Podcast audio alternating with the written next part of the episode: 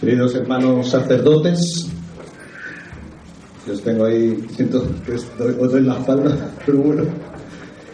Eh, queridos hermanos todos, estamos aquí reunidos para celebrar lo más importante en nuestra fe cristiana, que es la Eucaristía, el reconocimiento de Jesucristo como nuestro Dios, como nuestro Señor, el que siendo Dios hizo hombre para darse a nosotros. Amén. Para entregarse a nosotros, para darnos lo mejor.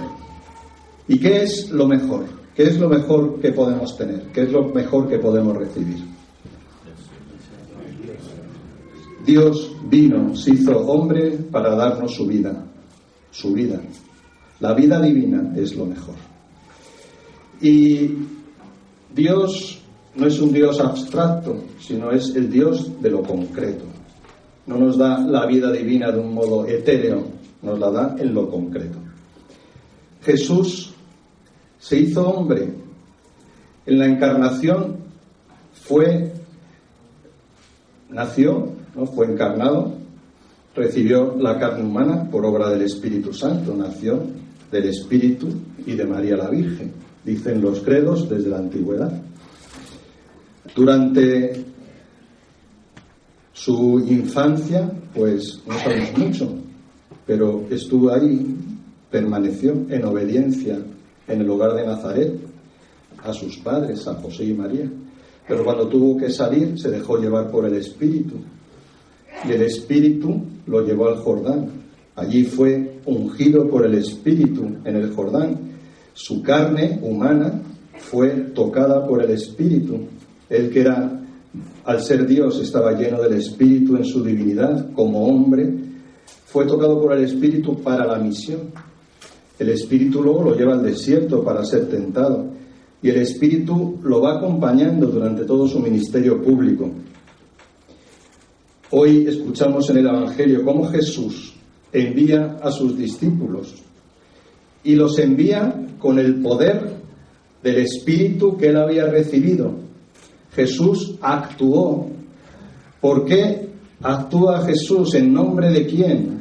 No solo actúa en nombre de, sí mismo, de su ser hijo, sino que Jesús actúa también con el poder del Espíritu. Su carne, su humanidad es instrumento del Espíritu. Jesús predicó, Jesús curó enfermos, resucitó muertos, expulsó demonios, no solo por ser el Hijo de Dios, sino porque el Espíritu Santo habitaba en él. ¿Con qué poder pueden sus apóstoles, con qué poder pueden curar, resucitar muertos y expulsar demonios? Si Jesús no hubiera recibido ese poder del Espíritu Santo, no podría transmitir este poder a sus apóstoles. No solo es por lo tanto, el verbo de Dios el que actúa en Jesús, y no es el Espíritu Santo que actúa en Jesucristo, verbo humanado. Los apóstoles, aquellos a los que Jesús llamó, los envió y los envía para que hagan lo que él hizo con el poder del Espíritu, porque los apóstoles no tienen la condición divina, ¿o no? ¿O sí? No, son hombres, son meros hombres, no son Dios como era Jesús, pero son tocados por el Espíritu para curar, para expulsar demonios, para predicar. Y este es el ministerio de, aquí dice los apóstoles, ¿no? hay otro texto que habla de los discípulos, ¿no? Los discípulos, pues es más abierto, los apóstoles son los doce que Jesús eligió. ¿eh? Los discípulos, pues es no solo son los doce, sino son aquellos que siguen. El discípulo es el seguidor de Jesús. El apóstol es el elegido por Cristo y enviado. Apóstol significa enviado. Pues nosotros, los sacerdotes, somos los colaboradores de los sucesores de los apóstoles. O sea, que somos aquellos que hemos recibido esta misión, este ministerio. Y no hemos de tener miedo, ¿a que no? no hemos de tener miedo a anunciar el Evangelio, a proclamar que ha llegado ya el reino de Dios, a curar enfermos, a resucitar muertos, a limpiar, a limpiar leprosos, a arrojar demonios. No hemos de tener miedo.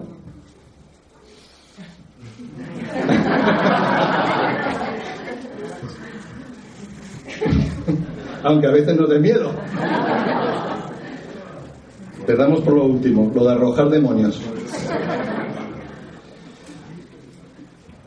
en qué estas acciones de Jesús que él eh, pues quiere usar a sus discípulos, a sus apóstoles para que lo, lo realicen, lo transmiten. Solo es posible por el poder del Espíritu. O sea, yo con mis fuerzas no puedo nada. Yo que he sido ungido por el Espíritu en el bautismo y en el orden sacerdotal, eh, puedo y algo más. Puedo bastante más. Pero si no me lo termino de creer, pues, pues, ¿qué? Bueno, hombre, el Señor actúa incluso aunque a mí me cueste creer. Pero para, para, eso también está, es la fe de la Iglesia. No es solo mi fe personal, sino es la fe de la Iglesia la que me sostiene y por eso estamos aquí, por eso habéis venido hoy. Yo tengo cierta curiosidad para por qué venís. para ver qué curas hay, a ver cuántos, cuántos han ido este año al retiro, además como están aquí como en exposición, ¿no? Para buscar un director espiritual. O ¿por qué venís? Es que no lo sé.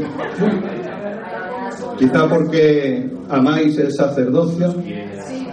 Es porque quizá eh, pues como oráis por los sacerdotes, pues también nos queréis ver, porque queréis como compartir este momento que es importante en nuestro año, ¿no? De este retiro sacerdotal. ¿Es por eso? Sí. ¿Y algo de cotillo también? bueno, pues ciertamente para, para nosotros es un gozo, ¿no? El poder compartir este momento en estos días, pues, pues ha habido momentos muy fuertes de oración y de encuentro con Dios. Eh, si vierais algunas oraciones os asustaríais de la fuerza, ¿no? De, pues, de la invocación al Espíritu, ¿no? De, y también, pues, eh, si entrarais en el corazón de cada uno de, nosotros, pues también os asombraríais, ¿no? De ver lo que somos. Yo creo que somos como un portal de Belén. El portal de Belén, ¿quién nació? Jesús, ¿no? Nació Jesús. Pero ¿dónde nace Jesús? ¿Cómo era el lugar? Pobre. Pobre. Aquí nos lavamos. Pobre.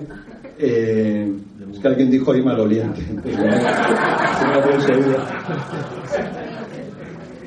en, en un. rodeados de animales, como nos suele pasar en las parroquias. No, perdón.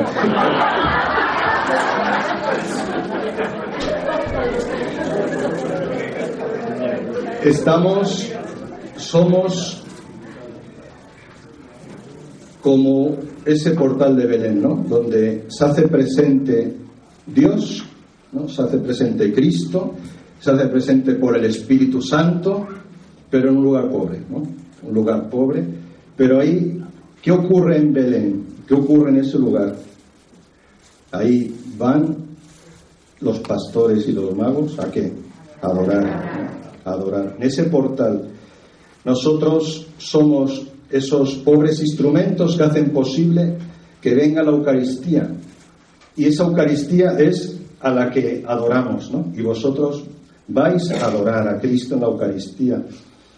Es el altar es como el portal de Belén, donde se realiza en la pobreza del ministro y en la pobreza del pan y de la mesa, se realiza ese gran milagro y adoramos y venimos a adorarlo. Pues así es mi corazón y así es el corazón de cada uno de mis hermanos. ¿no? Ese portal de Belén donde en esa pobreza, donde a veces, pues sí, hay, pues a veces huele mal, o a veces pues hay confusión, a veces hay dolor, a veces pues también el mal espíritu quiere pues entrar, pues en ese lugar se hace el milagro. El sacerdocio y la Eucaristía son dos realidades íntimamente unidas. No hay, no hay sacerdocio sin Eucaristía, ni Eucaristía sin sacerdocio. Cristo quiso eh, instituirlas el mismo día del Jueves Santo. Hermanos, es una alegría poder celebrar el honor del sacerdocio. A nosotros a veces nos cuesta, pues, eh, valorar lo que somos, porque, porque cuando uno es sacerdote, pues se sigue viendo igual, ¿no? Aquí alguno, pues, por ejemplo, Eduardo, yo creo que es el más joven, ¿no? En sacerdocio, en ministerio. ¿Cuántos años llevas sobre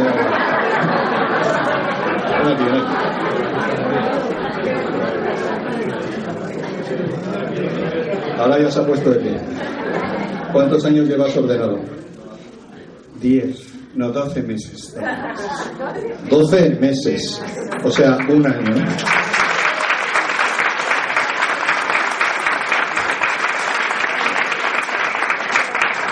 ¿Y a ti no te parece que eres el mismo de antes?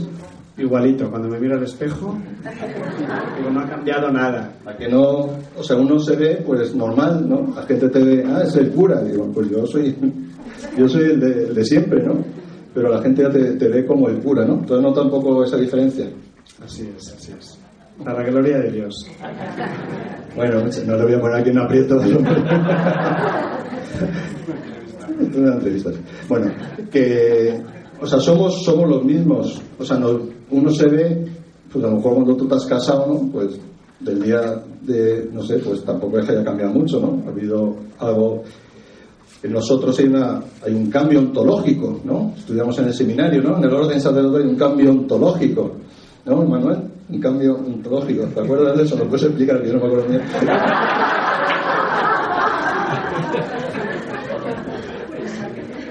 Pues Seguimos siendo lo que somos, pero el Señor nos ha configurado, hemos sido configurados con Cristo, cabeza y pastor, y somos configurados con Él, ¿no? Pues os damos las gracias por compartir este, este momento, esta Eucaristía, por hacer el esfuerzo de venir hasta aquí, y también, pues luego continuaremos en la adoración. Eh, seguir rezando por nosotros, por cada nombre concreto, por vuestro párroco, por el sacerdote que tenéis delante, también ese que no, pues os, no os cae tan bien, ¿no? Pues por ese más todavía. Porque lo necesitamos, necesitamos la oración. Y para que nos creamos lo del Evangelio, para que el Señor nos dé el vivir no desde lo que yo veo de mí mismo, porque yo, como hemos dicho, pues yo me veo pues como pues eso, como Eduardo, como una persona normal, no, que me crea el poder que tiene el sacerdocio, porque no es mío, sino es el poder del Espíritu, el que me lleva a predicar, el que me lleva a anunciar en su nombre, el que me lleva a poder curar, a curar cuerpos, a curar eh, corazones, a sanar los corazones afligidos, el que me lleva a expulsar demonios, el que me lleva a resucitar muertos, porque a lo mejor no, no hemos resucitado todavía ningún muerto que haya perdido la vida física, pero cuántos, cuántos que iban caminando como cadáveres, ¿no? espirituales han resucitado, ¿no? ¿Cuántos de vosotros, por mediación de algún sacerdote, podéis decir que habéis, que habéis resucitado que el Señor os ha levantado de la muerte. ¿Podéis levantar la mano? ¿Cuántos a través de algún sacerdote? Pues resucitar muertos, ¿no? Sanar, curar, sin miedo, liberar. Vamos a pedírselo al Señor. Vamos a ponernos en pie para pedirle al Señor que nos conceda ahora esta gracia, que nos conceda la fuerza del Espíritu, para creérnoslo. Que pidáis por nosotros, para que podamos realizar esa obra que el Señor quiere realizar a través de nuestra pobreza, pero con el tocada, bañada por el amor de Dios y la fuerza del Espíritu. Te pedimos, Señor Jesús, que con tu amor y tu misericordia, tú que nos has elegido a nosotros desde lo que somos, nos has sacado de entre los hombres para servirte en este ministerio. Te pedimos, Señor, que nos concedas esa fe en lo que es el sacerdocio ministerial. Concédenos la gracia, Señor, de conocer que no consiste en nuestras situaciones, sean las que sean, personales, familiares, interiores, exteriores, que no consiste en nuestros destinos o nuestras condiciones, sino que es por la fuerza de tu espíritu y por tu amor, como nosotros podemos ser testigos de tu evangelio, como nosotros podemos, Señor, transformar este mundo por la fuerza del espíritu. Pero tú, que usaste tu humanidad como instrumento de estas acciones poderosas, quieres usar nuestra humanidad, quieres usar nuestro ser hombres para a través de nuestra humanidad transformar el mundo, tocar los corazones, sanar, liberar. Hoy, Señor Jesús, te pedimos que nos concedas esta gracia. Tú que enviaste a tus apóstoles en la pobreza, sin plata, oro, cobre ni alforja para el camino, sino con lo puesto. Nosotros estamos con lo puesto no tenemos grandezas, no podemos suplicar grandezas que superan nuestra capacidad. Aquí estamos, Señor Jesús. Bendícenos, bendícenos, tócanos, tócanos para que creamos que tú actúas a través nuestro. Bendícenos, Señor Jesús.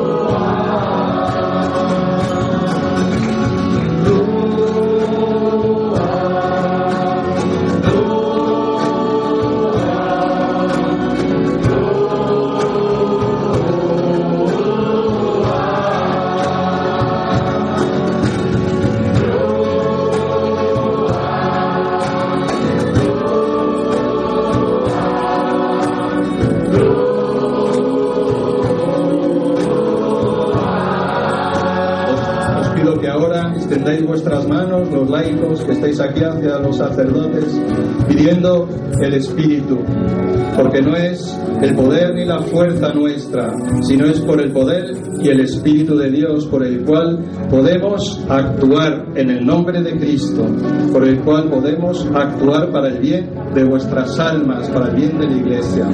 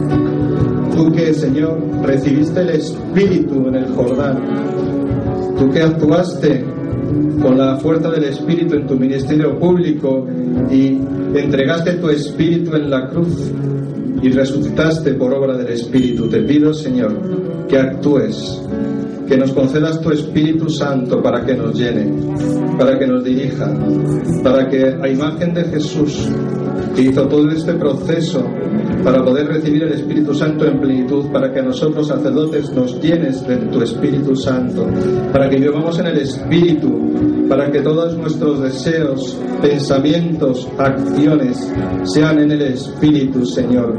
Transfórmanos, llénanos, concédenos esto hoy. Señor,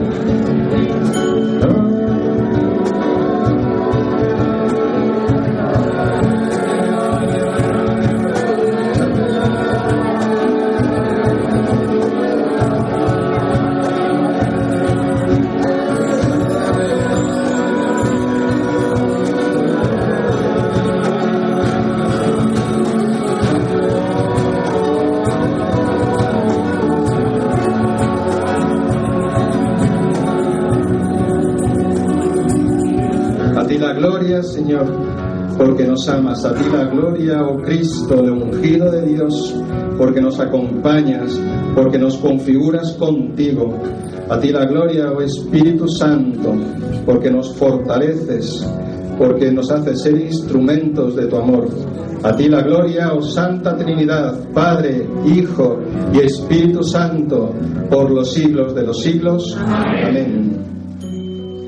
Bendito seas, alabado es tu gloria a ti, Señor. Bendito tú siempre, glorificado es tu Jesús.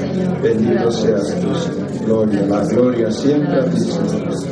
La gloria siempre.